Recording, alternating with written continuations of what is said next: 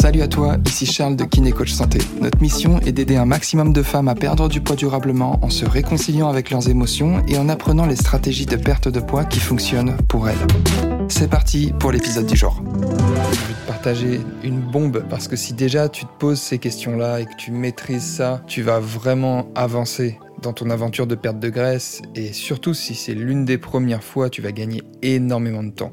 Si c'est pas la première fois que tu essayes de perdre de la graisse, ça peut avoir un impact fort sur ta réussite à venir et donc dans tous les cas, c'est positif.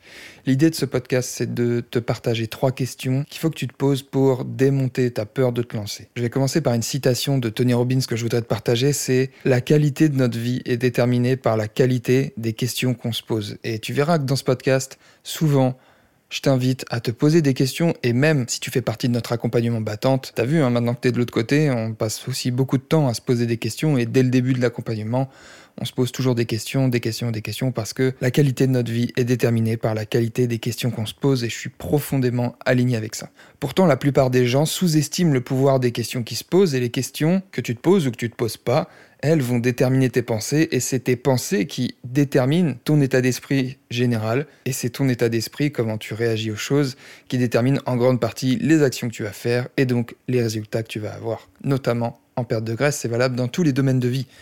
Quand tu fais face aux difficultés, tu as deux choix. Le premier choix, c'est te demander comment tu vas faire pour surmonter ça. Ou, et c'est généralement ce qui se produit dans la plupart des cas, tu te demandes pourquoi toi, pourquoi ça t'arrive, pourquoi cette merde t'arrive à toi.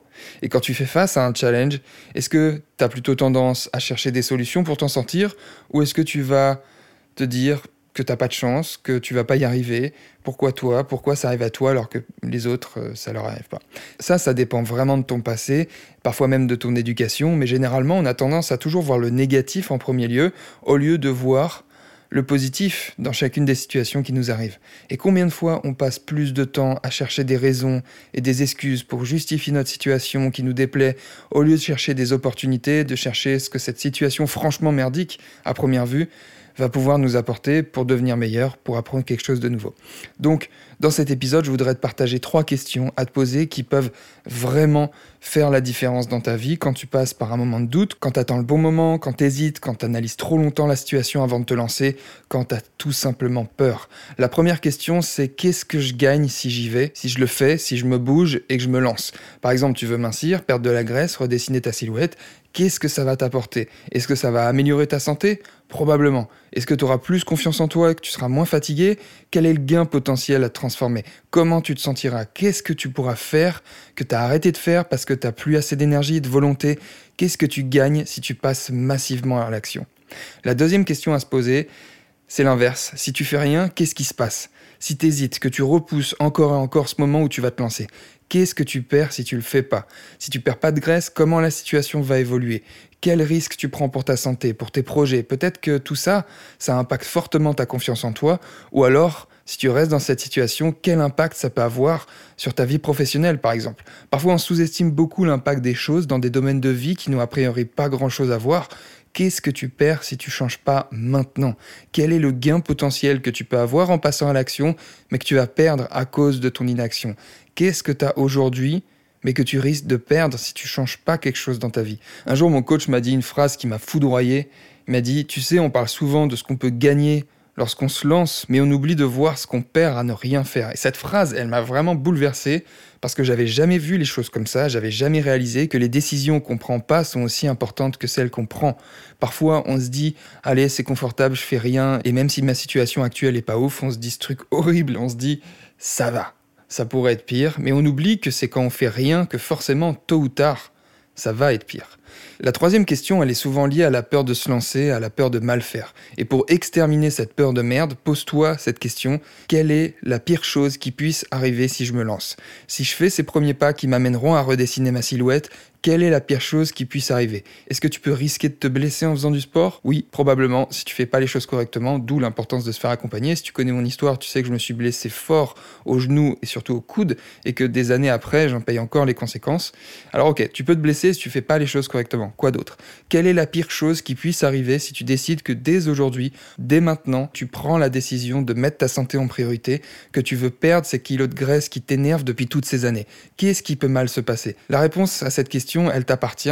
Creuse cette putain de question qui te paralyse. Tu sauras jamais le résultat si t'essayes pas. Et je sais ce que tu vas me dire. Je te vois déjà sortir ton téléphone, ouvrir Insta et m'envoyer un message. Charlie, j'ai déjà essayé. J'ai déjà essayé et ça marche pas. J'arrive pas à perdre de la graisse. Mais si t'as déjà essayé plein de trucs qui ont pas fonctionné, essaye de comprendre pourquoi. Quand on parle de perte de graisse, le pourquoi ça n'a pas fonctionné est généralement simple. C'était trop restrictif. T'étais pas accompagné ou pas assez ou pas de la manière qui te convenait. Et tu sais, il y a tout un mouvement qui blâme les professionnels de santé en ce moment. Et franchement, je comprends. C'est vrai qu'on entend souvent des histoires à dormir dehors sur des recommandations de certains professionnels de santé, mais c'est pas représentatif de la majorité. Et la vérité, c'est que l'énorme majorité sont ultra compétents et font un travail de ouf et font un travail formidable. C'est trop facile de dire j'ai pas réussi à cause de la personne qui me suivait. Encore une fois, tu peux avoir les meilleures recommandations, personne peut faire le travail à ta place. Et généralement, quand tu as déjà essayé plein de trucs qui marchent pas, c'était que tu t'étais pas posé les bonnes questions en te lançant. Typiquement, tu n'avais pas correctement fixé ton objectif. Perdre du ventre ou perdre des cuisses, c'est pas un objectif assez précis. Le vrai objectif, c'est pourquoi tu veux faire tout ça. Qu'est-ce que ça va te permettre de faire? Comment tu te sentiras une fois cet objectif atteint?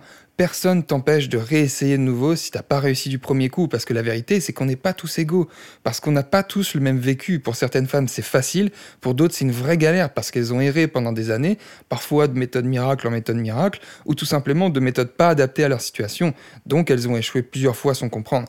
Voilà, je t'invite vraiment à te poser ces trois questions. La première, qu'est-ce que je gagne si j'y vais, si je le fais, si je me bouge et que je me lance?